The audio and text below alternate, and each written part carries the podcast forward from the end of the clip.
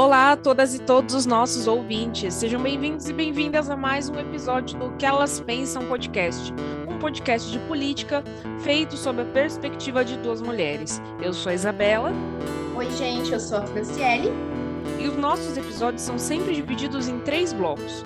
No primeiro deles, a gente fala de Londrina. Então, nós vamos falar do júri do Gabriel Sartori, vamos falar de um júri de feminicídio que também aconteceu essa semana aqui em Londrina, a inauguração da PEL 3, um projeto de lei que pretende mudar as filas de bancos. E vamos falar também da lutação do HU e também da situação da pandemia na cidade. No nosso segundo bloco, a gente fala de Paraná e começa a falar alguma coisinha de Brasil. Então a gente vai falar de uma metodologia um pouquinho estranha que Ratinho Júnior tem usado para é, contabilizar os empregos aqui no estado. Vamos falar um pouco da Polícia Civil. Vamos sair, vamos falar um pouco sobre Deltan e Moro, né? Que, enfim, estão aí se rearranjando, estão capengando nessa proposta de tentar ser uma terceira via. Vamos falar do Francisquini, que também assim tentou recorrer, mas não conseguiu recuperar o seu mandato. E ainda no segundo bloco a gente vai falar da legalização dos jogos de azar e do novo RG aprovado pelo governo federal.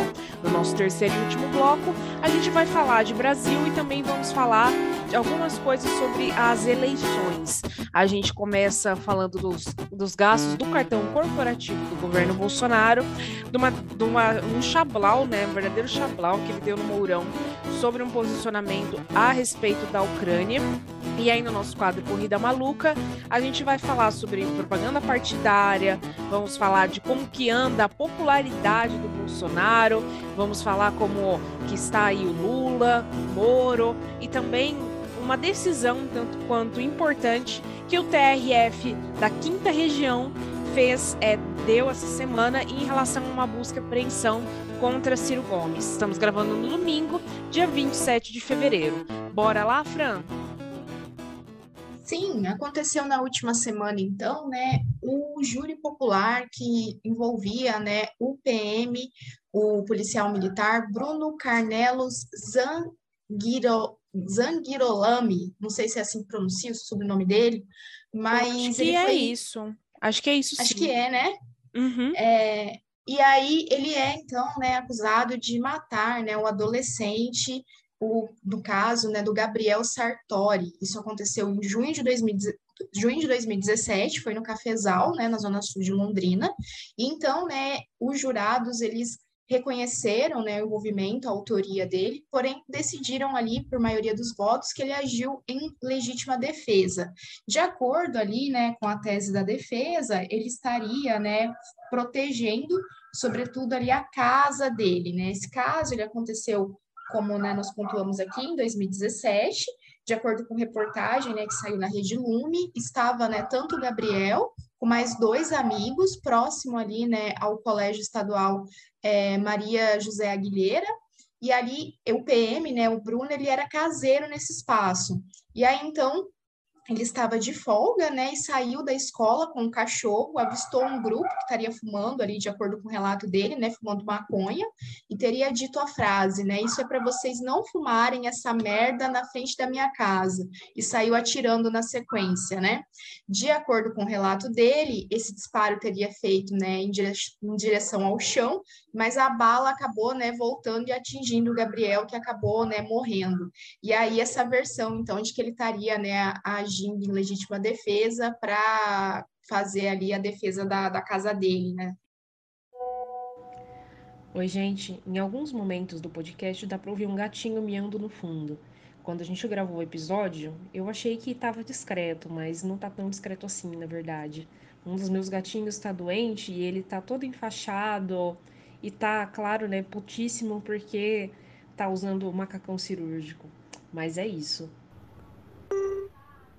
eu acho que esse julgamento ele tem tudo a ver com a forma como a sociedade lida com todas essas questões, né, com a juventude pobre, com o consumo de maconha, a ponto de um policial que estava fazendo a segurança atirar para, entre aspas, se defender de adolescentes ser considerado uma desculpa razoável para que ele a ponto dele ser inocentado num júri, né?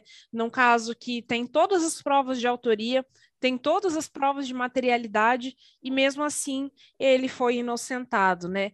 É, é uma é a sensação assim é, é de uma injustiça muito grande, inclusive no dia que teve o julgamento, é, várias viaturas da, da polícia militar e de tropas especiais ficaram passando na frente do fórum, é, onde estavam lá a mãe, a família, várias pessoas chorando, enfim, como se fosse uma espécie de cala-boca mesmo, sabe? Do tipo, nós ganhamos e é isso. Sim, e detalhe, né? Essa relato dele de que eles estariam né, utilizando é, maconha ali, fumando, mas eram adolescentes que não estavam armados, né, não demonstravam estar com nenhum objeto que colocasse a vida, né, desse policial caseiro ali, né, da escola em risco. E aí ele colocar essa versão, né, de que foi em legítima defesa e que ele estava protegendo a sua moradia e a sua família, né? Se vê mais uma vez essa questão da propriedade privada, do patrimônio, sempre saindo à frente, até mesmo da questão da vida, né?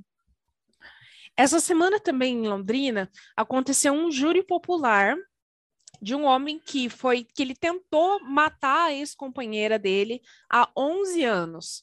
No caso, esse homem, segundo a reportagem que saiu na Rede Lume, seria aí é, Laurentino da Silva Primo, que hoje é José Laurentino da Silva Primo, que é motorista e hoje tem 56 anos.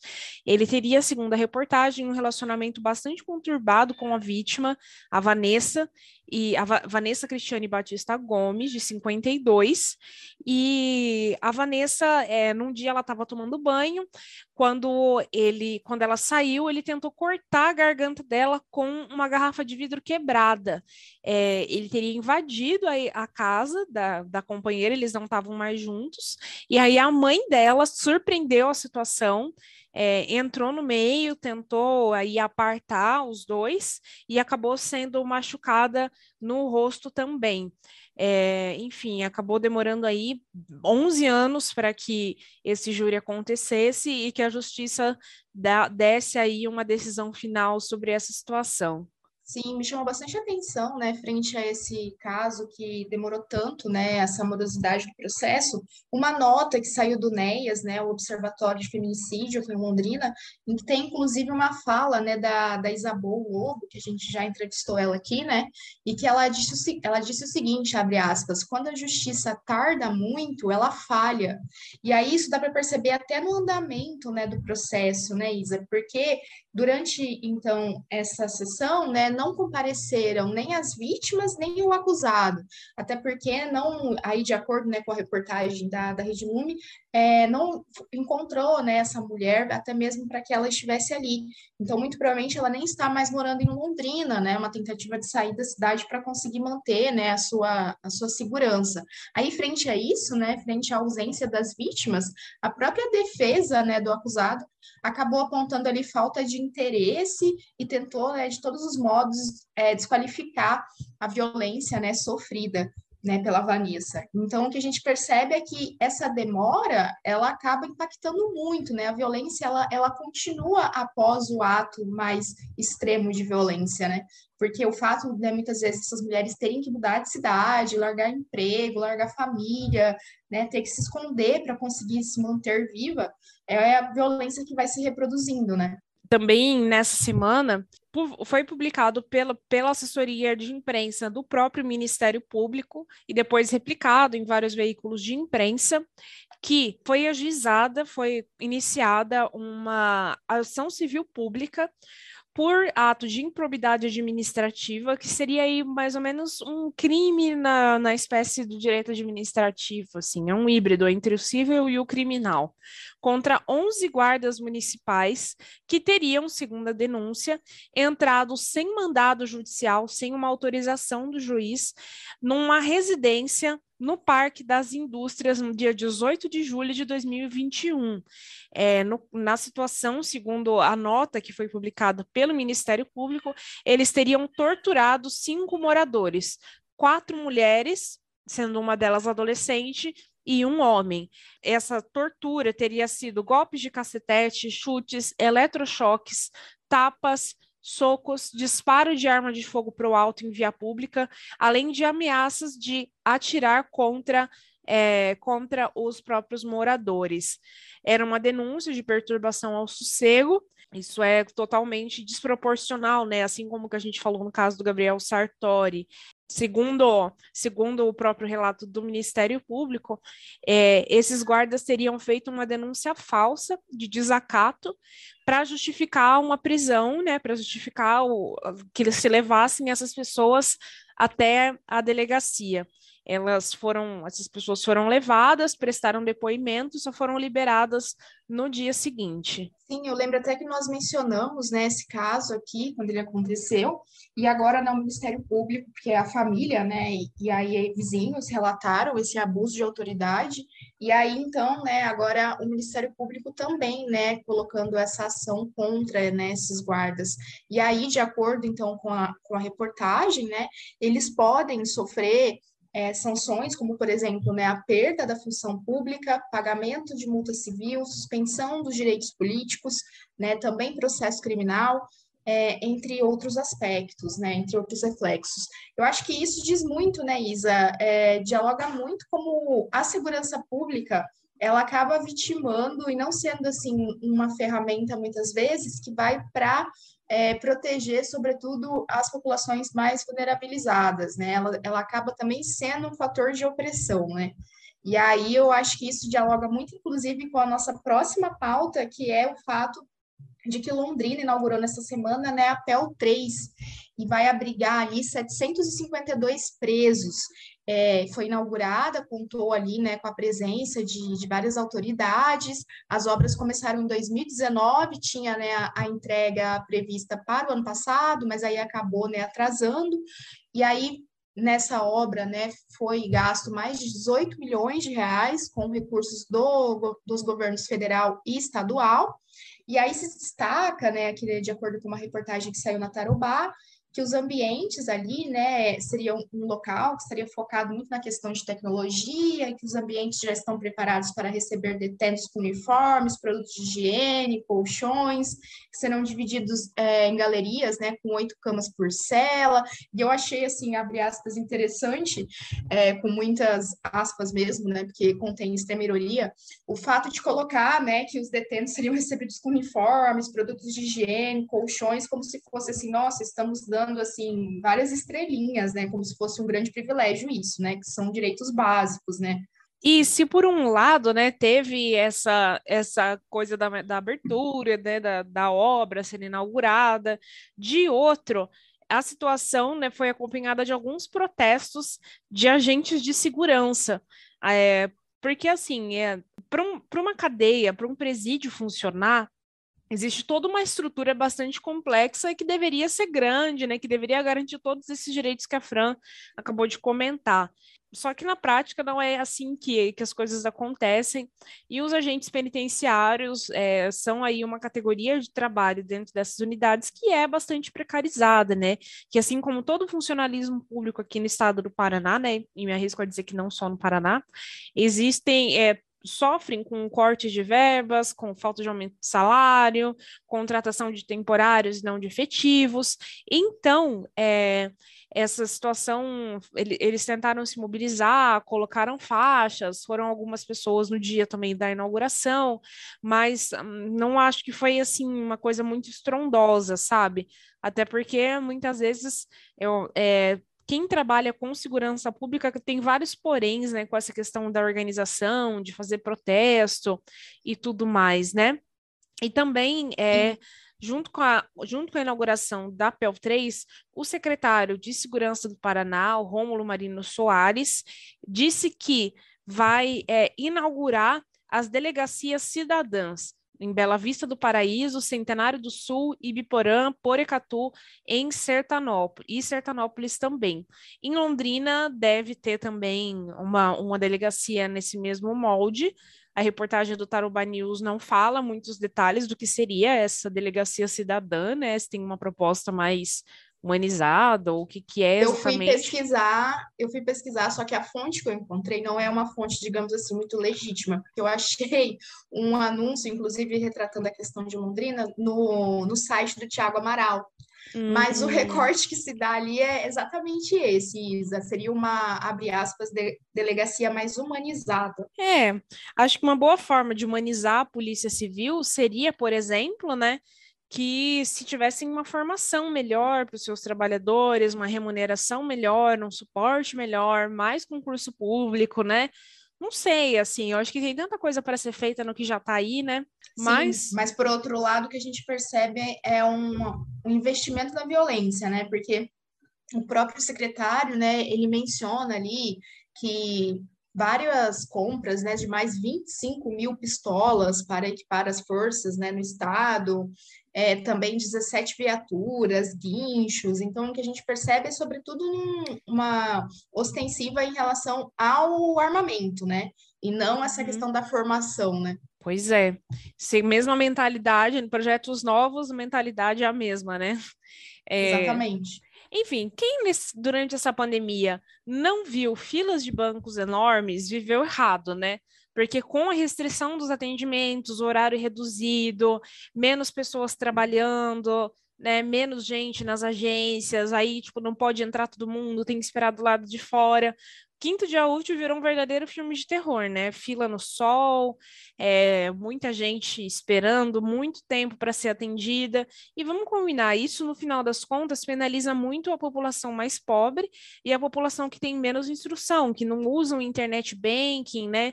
Que tem que fazer, que ainda usa muito dinheiro, que precisa de ajuda para fazer suas transações, né?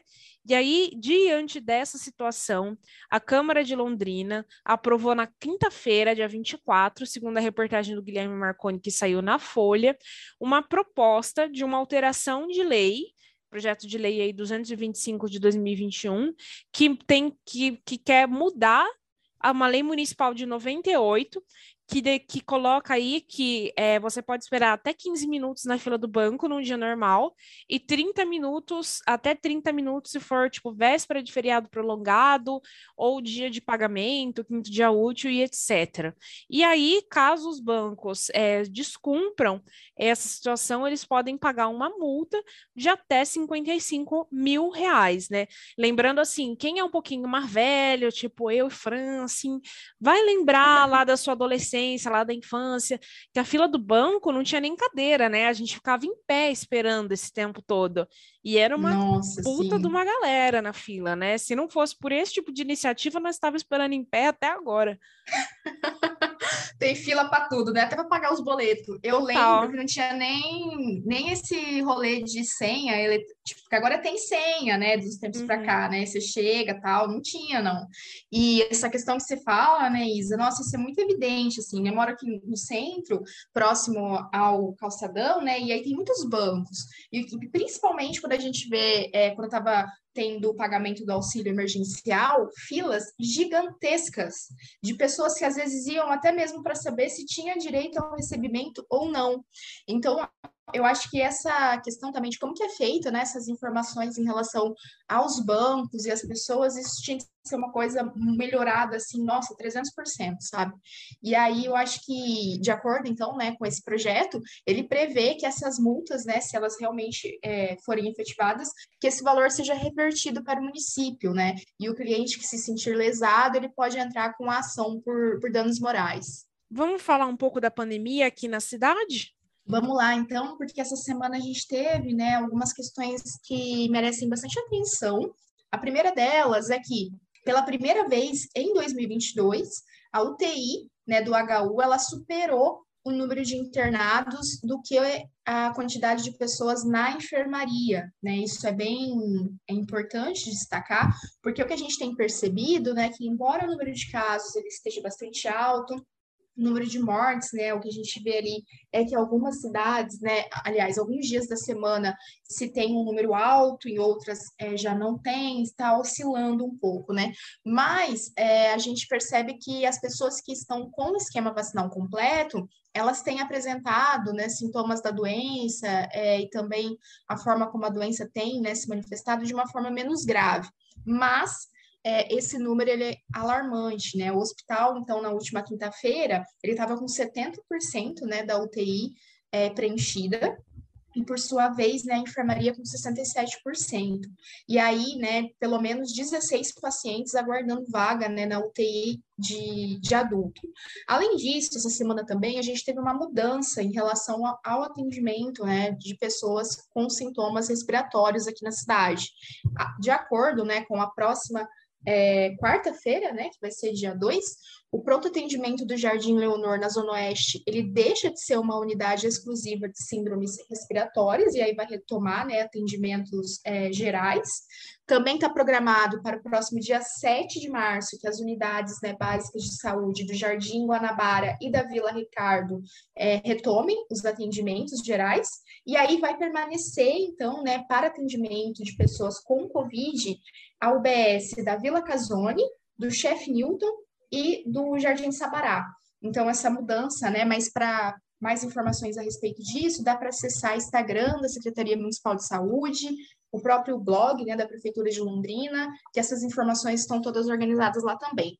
Mas, de modo geral, né, Isa, hoje Londrina contabiliza, de acordo com o último boletim que saiu da Secretaria Municipal de Saúde, é, já foram confirmados 119.770 casos de coronavírus na cidade, há também 2.436 mortes, 1.361 casos ativos, sendo que mil, sendo que 1.261 estão em isolamento domiciliar, um número bem alto, né? E 100 pessoas estão internadas, né? Sendo 28 em UTI e 72 em enfermaria. A gente, enfim, vamos ver como é que vai ser depois que passar o carnaval também, né, Fran? Porque, assim, Nossa, as pessoas estão aproveitando o carnaval, né? Não tem carnaval de rua, mas tem carnaval em estabelecimentos privados. Então, não vamos tem carnaval ver... de pobre, né? Não Exato. Não tem carnaval é de isso, pobre, né? mas de rico tem. Para quem pode pagar, tem carnaval. Quem não pode, vai trabalhar normal, igual a gente. Exato, nem tipo a gente aqui, né? Exatamente. Exato.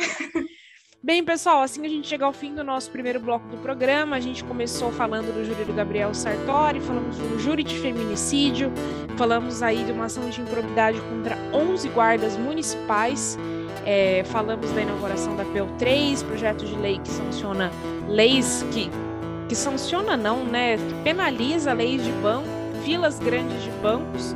Falamos da ocupação do HU de Londrina, de outros dados de pandemia, enfim e agora a gente começa o nosso segundo bloco do programa, falando aí de um close erradíssimo do governo Ratinho Júnior, que deu aí uma como posso dizer assim, deu aí uma falsificada no rolê, né? Deu uma alterada nos dados para poder criar um recorde de empregos no estado. Segundo uma reportagem que saiu no Plural Jornal, é, a reportagem conseguiu apurar que o governo do Ratinho Júnior utilizou um dado é, do Cadastro Geral de Empregados e Desempregados, que é o famoso CAGED, que é uma estatística criada em 1965, que trabalhava apenas com o um número geral de pessoas que teve carteira assinada e carteira baixada quando se desligaram de alguma empresa, de algum local de trabalho. Com isso, eles conseguiram chegar à conclusão de que o estado do Paraná, né, na contramão de todo o Brasil, assim, conseguiu fechar o maior saldo de empregos dos últimos 18 anos, né? Tipo, gente, quem vai no mercado sabe que as coisas, quem vai no mercado, quem anda de ônibus, sabe que as coisas não estão bem assim, né? A gente não está vivendo uma grande, enfim, uma grande loucura de emprego para tudo quanto é lado, né? Para ter o maior saldo dos últimos 18 anos. A estatística que vinha sendo usada nos últimos anos era o e-social, que é um, um, indicador mais amplo e mais complexo, que também inclui as pessoas que é, trabalham fora do regime seletista, os autônomos, liberais, empreendedores e etc. O próprio DIEESE não recomenda que se façam estatísticas usando parâmetros diferentes, sabe? Não dá para você fazer num ano de um jeito, no outro ano do outro, porque os resultados vão ser né, bem diferentes. Olha, é, quem tem a mínima noção né, de metodologia científica já dá para perceber que esse negócio não vai rolar, né? Porque é exatamente isso. Você pega, quer comparar, né, dois resultados com metodologias completamente divergentes, né? E essa notícia, essa notícia falsa, né, saiu na agência ali Paraná de notícias, né, do, do governo. E aí mais uma Paulo Guedes, né, Isa? Porque o Paulo Guedes já tinha feito isso em, em contexto nacional, né? E agora vem o governo Ratinho Júnior se referindo ao Paraná especificamente. Na verdade, esses dados, né, de acordo com economistas ali que foram ouvidos pela reportagem indicam né, que houve uma retração em mais de 30 mil postos de trabalho no Paraná.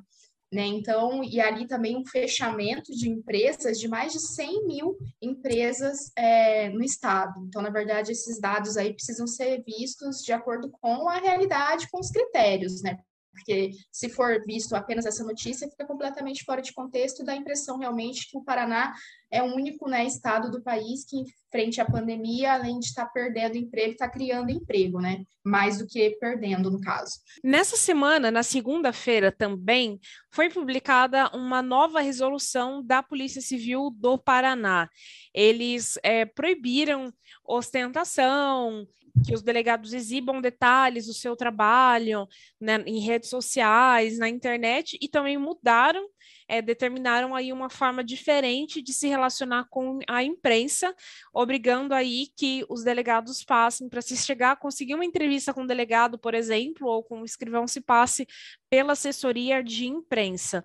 Não foi bem recebida a norma nem pelos jornalistas que, a, que acham que aí o caminho pode ficar mais difícil para acessar alguém da Polícia Civil, mas também pelos próprios delegados que é, viram nisso assim uma, uma, certa forma de censura, tanto que a DEPOL, que é a Associação dos Delegados de Polícia aqui do Paraná, entrou na justiça na quarta-feira, tentando aí pedir é, a suspensão dessa, dessa regulação desse ato do conselho.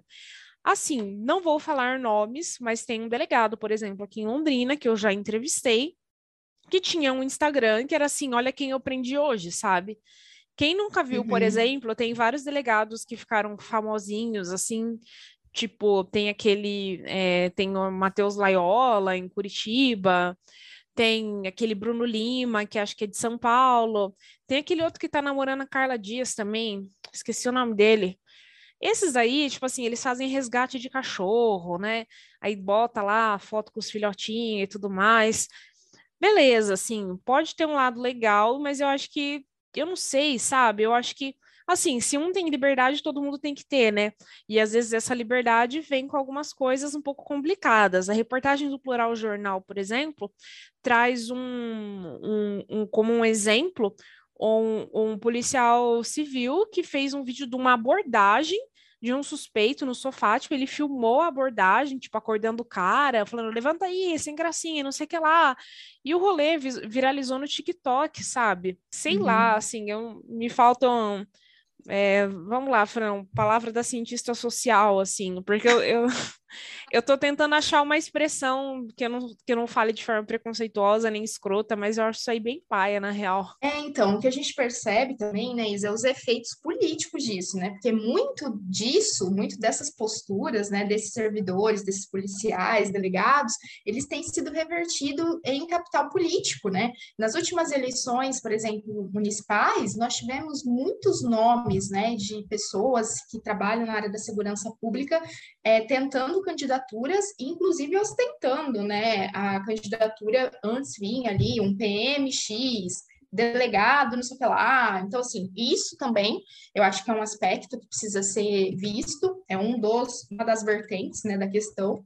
E aí também o fato né, de dessa ideia, né, dessa naturalização da violência também, que eu acho que perpassa muito, que a gente tem visto, né, através das redes sociais, é, compartilhamento de vídeos, de agressões, eu acho que isso é uma coisa que também tem tomado cada vez mais as discussões, e para além disso, né, uma das críticas em relação ao projeto é de que coloca, né, que fica vedado, né, aos servidores da, da corporação, da Polícia Civil, qualquer manifestação pessoal opinativa de cunho ideológico, político partidário ou sindical nas páginas das unidades policiais, em redes sociais ou em canais de comunicação, como WhatsApp. Isso é uma questão que eu acho que também vai acabar é, se desdobrando, porque o que a gente sabe é que é, o bolsonarismo ele tem um apoio muito significativo né, nesse segmento da população. Tanto que quando teve lá né, aquele, aquela manifestação né, em relação ao 7 de setembro, é, muitos governadores ficaram com medo né, da, dos policiais se mobilizarem. Eu lembro até que o Dória colocou ali né, que os policiais não poderiam comparecer, se comparecessem, poderiam é, ter sanções em relação a isso, né? Então, eu acho que é algo que a gente tem que ver quais serão os desdobramentos, assim. Me preocupa o fato de se colocar mais dificuldades de ter acesso a essas informações, mas, ao mesmo tempo, também acho que é preciso ter um, um, controle, né, em relação a como que isso se organiza e como que isso é disseminado, né? Pois é, assim, eu acho que proibir postagem sindical, eu acho que é um pouco demais. Mas eu, a gente vê mesmo, né, que a polícia tá, as forças de segurança pública têm conquistado um certo capital político e isso é preocupante, tem que ser discutido de certa forma. Sim, porque Enfim. você tem uma militarização da política, né? Total. É, bem, e falando aí, né, ainda dentro do Paraná, a gente, enfim, Sérgio Moro e Deltan Dallagnol são aqui, né, dessa Rússia, Paraná, dessa Rússia brasileira que é o Paraná. Rolou aí uma conversa durante essa semana, tanto que saiu uma reportagem no Brasil 247, de que é, Moro poderia aí talvez desistir da candidatura é, e ele é, ou, ou Deltan Dallagnol teria, poderiam aí sair candidatos ao Senado, né? Porque, ao que tudo indica, vai ser muito difícil, praticamente impossível, alguém conseguir se enquadrar aí como uma terceira via. E, em Sim. contrapartida, Álvaro Dias começa a cogitar a possibilidade de sair candidato a governador aqui do Paraná em oposição ao Rotinho Júnior. Sim, se trata de uma estratégia, né, ali do, do Podemos para tentar, né, porque nessa que a gente tem percebido nas últimas duas semanas é que nós vamos falar disso mais adiante, mas é que o Moro ele tem decaído nas pesquisas, né? Antes ele estava ali empatado com o Ciro, é, e agora não, ele já caiu, né? O Ciro conseguiu ultrapassá-lo. Não está muito diferente os números, mas está ali em quarto lugar, né?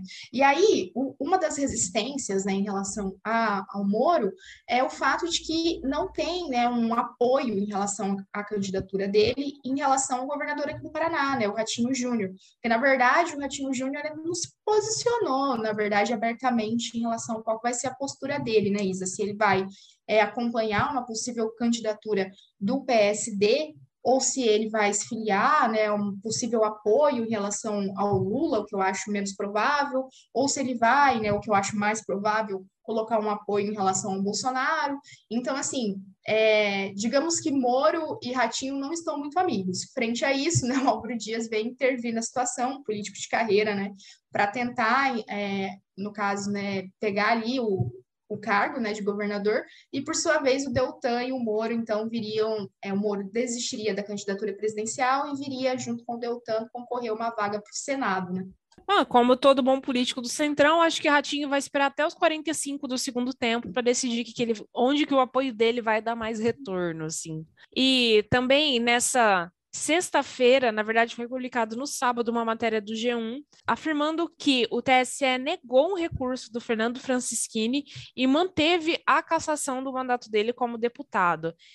Bem, como a gente comentou, né, lá atrás, ele foi caçado por fazer várias falas antidemocráticas, falando sobre a questão do voto impresso, questionando o processo eleitoral. Assim, né, Francisquini já foi tarde, acho que pela justiça é muito difícil ele conseguir recuperar o cargo dele, mas é uma suíte importante, uma atualização importante que a gente tinha que dar aqui no podcast. Sim, até porque, né, Isa, trata-se de um julgamento que foi inédito, né? Foi o primeiro julgamento que se considerou esses ataques, né, com fake news em relação ao sistema eleitoral e que teve realmente, né, um desdobramento efetivo vindo a, a cassação dele, né? Espero que isso seja abra precedentes para outros casos. Leia-se aí, né? Vocês sabem quem. Pois é. E falando de vocês sabem quem também, é, Bolsonaro, essa semana, né, na verdade, foi aprovado na Câmara e também e foi uma medida do governo federal, respectivamente, a legalização dos jogos de azar e o novo RG. Enfim, o mundo se acabando, guerra na Ucrânia, fome, eleição vindo aí, mas governo Bolsonaro fez isso aí por nós, gente. Aí fica com vocês concluir qualquer outra coisa. Eu não sei eu, nem o que eu não sei nem o que falar, assim, jogos de azar, eu acho que ali, né, metade da Câmara agora vai poder legalizar o próprio negócio.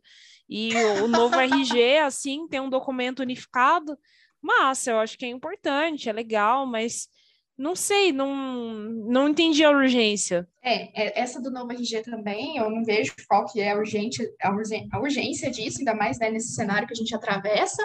E essa questão dos jogos de azar é, foi uma votação assim meio apertada, né? Teve 246 votos a favor e 202 contra. Só que essa é uma pauta, né, Isa, é importante lembrar, que ela tem o apoio do Paulo Guedes. É algo que o Paulo Guedes já estava tentando aprovar já tem um tempo, né? E por sua vez, a principal oposição assim da em relação aos jogos de jogos de azar era por parte da bancada evangélica. Se nós pegarmos até o último aceno que o Moro fez em relação à bancada evangélica, naquela carta que ele emitiu lá, né, direcionada aos evangélicos, ele colocava lá que uma das coisas que ele não faria, em hipótese alguma, além de não permitir o aborto, seria essa questão dos jogo, jogos de azar, né? Então, eu acho que para o governo Bolsonaro, essa liberação ela acaba sendo um passo positivo frente a tantos negativos, né? Pensando esses, esses interesses aí, né, extremamente escusos que tem por trás de todos esses jogos, né? Ai, gente, deixa o povo jogar, deixa o povo jogar. Mas enfim, a gente sabe que né, de jogo não tem nada, o negócio é business. Bem, gente, assim a gente chega no final do segundo bloco do programa. A gente começou aí falando ó, da metodologia do CAGED, né? Bolsonaro, ó, Bolsonaro, olha o ato falho. Freud corre aqui. Ratinho Júnior mudou a regra para tentar parecer melhor do que de fato é, né? Criando um recorde de empregos. A gente falou na mudança da da polícia, das mudanças da polícia civil com a imprensa, mudanças aí talvez conversas que estão acontecendo dentro do Podemos, falamos do Francisquini, enfim, dessas duas grandes conquistas com milhões de aspas do governo Bolsonaro. E agora a gente começa o nosso terceiro bloco do programa falando dele, do querido, do nosso estimado, de você sabe quem, Jair Messias Bolsonaro, que vai ter aí 30 dias para justificar os gastos do seu cartão corporativo. Assim, é, a gente já viu várias reportagens saindo, né? A solicitação veio pelo Tribunal de Contas da União, é, trazendo evidências de que ele estaria gastando muito mais do que devia, de que é, ele, enfim, por exemplo, a gente falou de uma viagem que foi feita para Dubai, né? Que também o, Marcelo Bellinati foi junto, que eles tomaram uma água que, tipo assim, valia tinha o preço de um PF aqui no Brasil, sabe? Então, bilhões de indícios, enfim, e se o negócio fosse de fato ser investigado mesmo, ia encontrar, ia encontrar problemas. Mas assim, depois da CPI do genocídio até agora não ter dado em nada, pelo menos no aspecto formal, institucional, eu acho que isso aqui também não vai dar. Até porque, pelo que a gente tem visto, ninguém mais quer que Bolsonaro caia. Eles querem que o Bolsonaro sangre para ganhar dele nas eleições. De acordo com o levantamento né, que saiu no jornal o Globo, apesar de todas as críticas ao Globo, foram gastos pelo menos né, 900 mil reais na viagem que o Bolsonaro fez a Santa Catarina, em férias, nos últimos, é, no último dia 27 de, 27 de dezembro a 3 de janeiro. E esses gastos dele, né, somado aí lazer, férias, motociata, enfim, todas essas vergonhas que ele faz a gente passar, já contabilizam ali mais de 8 milhões de reais. Então, isso é um dado que coloca, né, que a, a mamata que ele falou que ia acabar, não acabou, muito pelo contrário, né, tá alargando mais ainda. Pois Mas é. eu acho, Isa, que realmente não vai para frente, até porque a gente não pode esquecer, né, que ele tem ali um, um fiel escudeiro, né, engavetando qualquer possibilidade, né, de ir um processo mais adiante contra ele, né? Então, né, é o que a gente vê, assim, é, a saída não vem pela legalidade, né? O Aras tem feito isso, né? Muito funcionário do mês, assim mesmo, né? Mostrando a que veio e não deixando com que avance. Porque tem essa, esse aspecto político que você lembrou, né? De que ninguém quer que ele saia agora, né? Quer realmente que ele sangre até uma possível é, derrota nas urnas, assim a gente espera, mas ao mesmo tempo, pensando no trâmite legal, ele conseguiu montar um aparelhamento que faz com que esses indivíduos não deixem avançar denúncias em relação a ele e a família dele, né? Como o nosso presidente é um homem muito maduro, muito coerente, muito bem resolvido, ele desautorizou o vice-presidente numa live que ele fez aí, nessas lives que ele costuma fazer, né? Mourão, enfim, só a gente retomando um pouquinho o assunto, né? Porque é o único momento que a gente vai falar de guerra da Ucrânia aqui no nosso podcast hoje. Na, é, antes da, antes da, da guerra estourar, é, Bolsonaro foi até a Rússia, mostrou solidariedade ao Putin, parecendo meio que uma birra com o Biden, a coisa super incoerente, assim, né?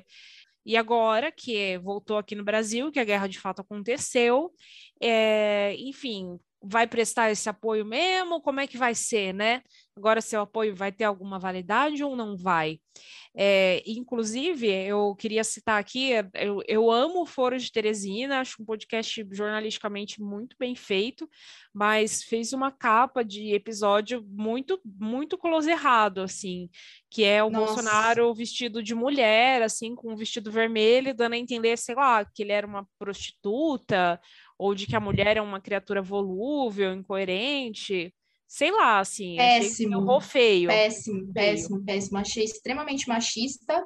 Aí fui pesquisar quem fez, né, a ilustração, um homem, esqueci o nome dele agora, mas é um professor da FAAP.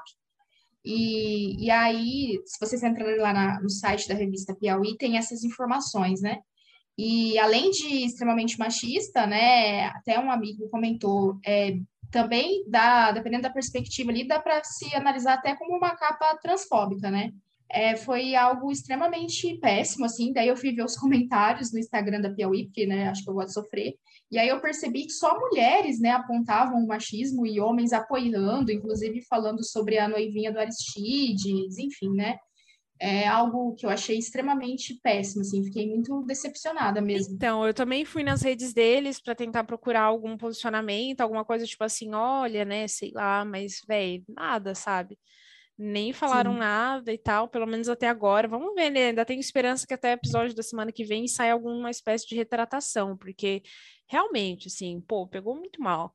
É... Sim. Enfim. E aí... Em relação, né? Opa, pode te cortei. Não, pode falar.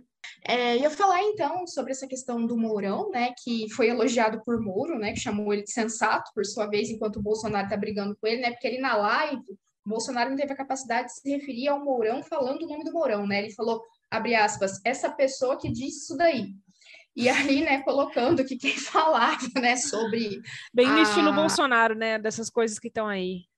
Exatamente. Tipo, aí colocando, né, porque o Brasil ele demorou muito para se posicionar contra, né, a invasão da Rússia em relação à Ucrânia e tudo que está acontecendo lá, né?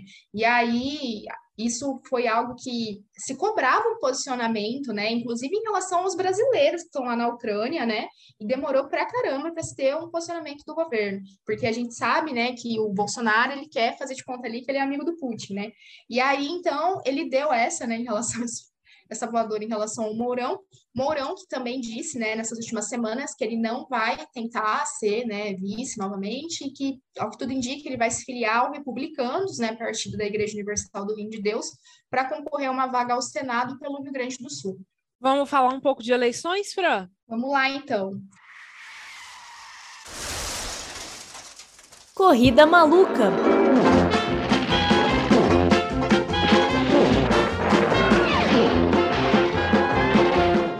A gente tem a volta ali, né, depois de cinco anos, desde ontem, sábado, dia 26, a propaganda partidária volta a estar nas rádios e TVs brasileiras, né? Eu confesso que não senti saudades, mas ao mesmo tempo é um momento também para a gente dar umas risadas, né, Isa?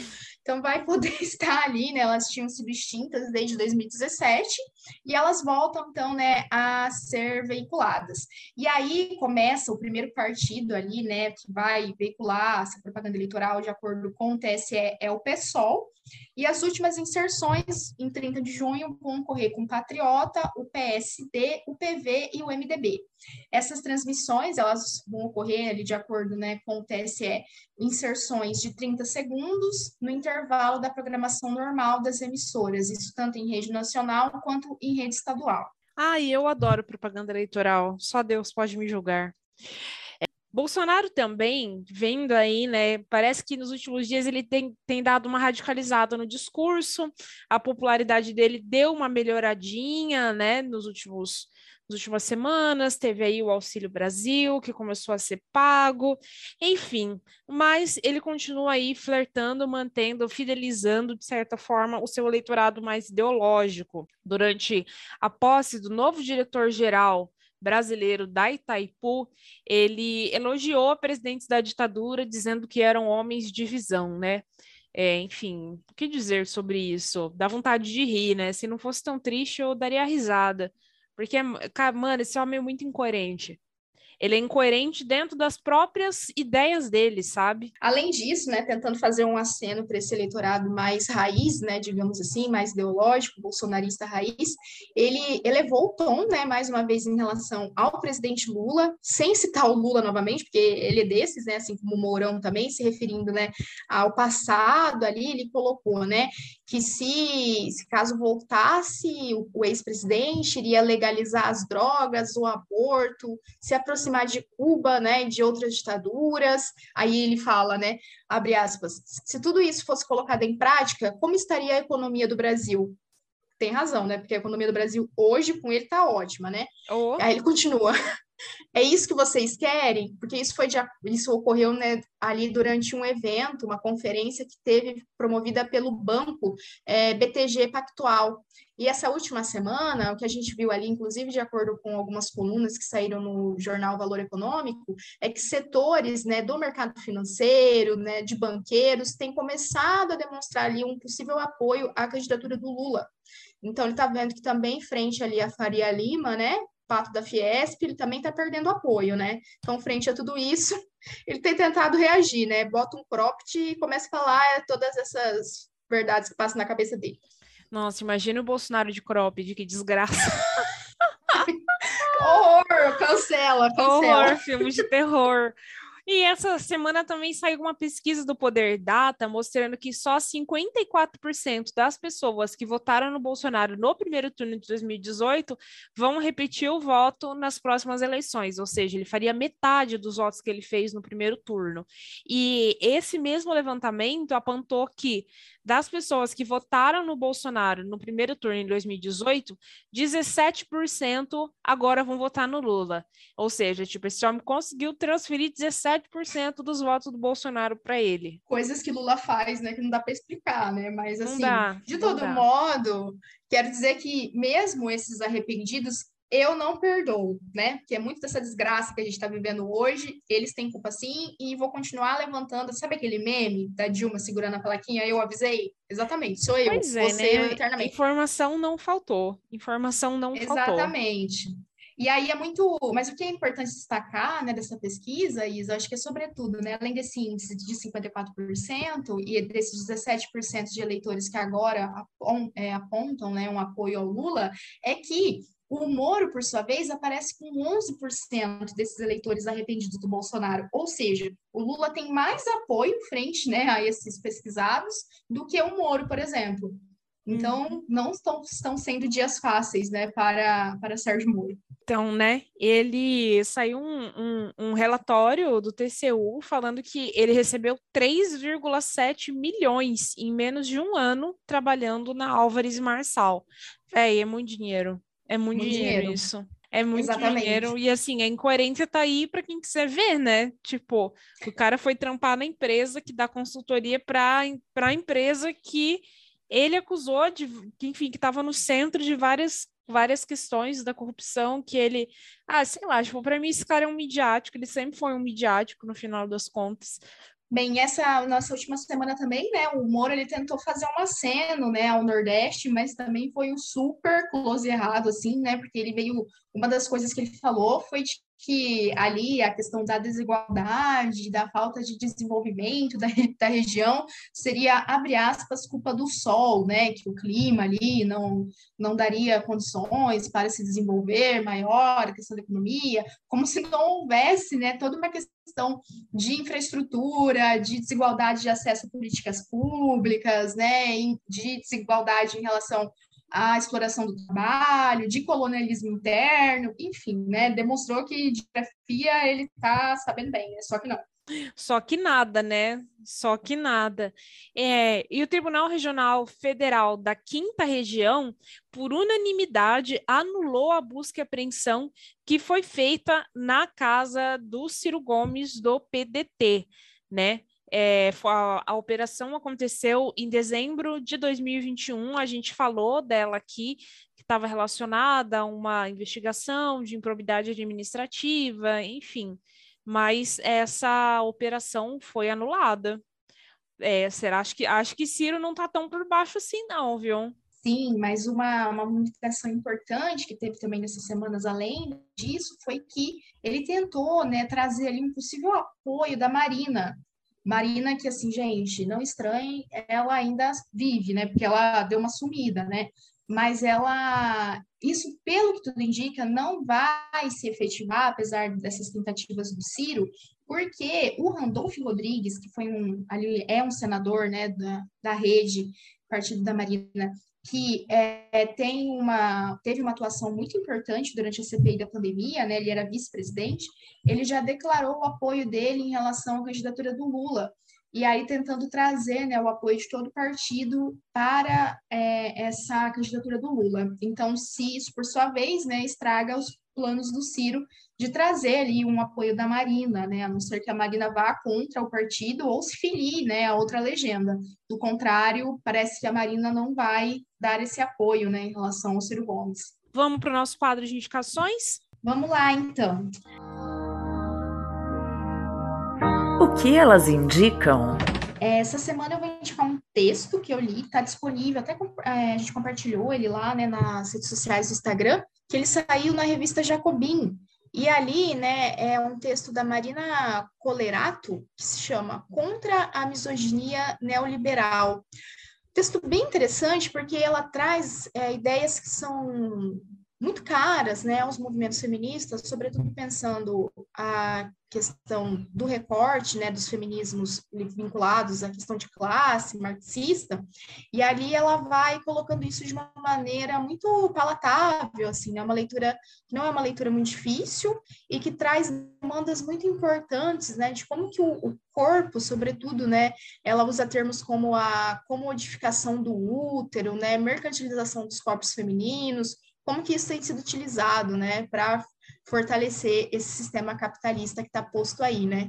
Então fica a sugestão da leitura. Ontem eu assisti umas paralelas. Consegui assistir ontem. Ah, pra... você assistiu?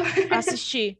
Olha, eu não achei que é o melhor filme do Almodóvar, mas ele traz uma discussão interessante sobre é, a visibilidade, o registro dos mortos em guerra que é uma situação, é uma discussão interessante que tem aí no fundo do filme que eu achei legal, assim. Mas, sei lá, assim, eu confesso que não que eu, eu, eu não curti tanto em relação aos outros filmes, sabia?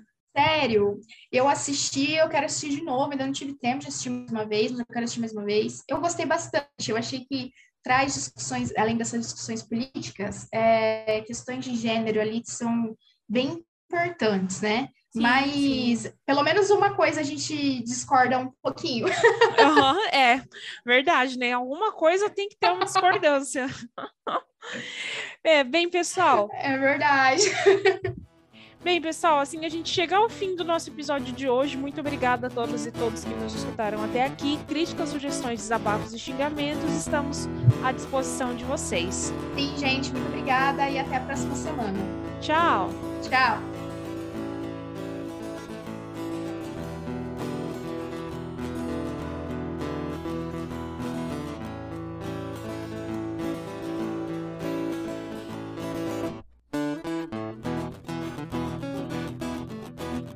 Esse episódio foi produzido por mim, Isabela Alonso Panho e pela Franciele Rodrigues.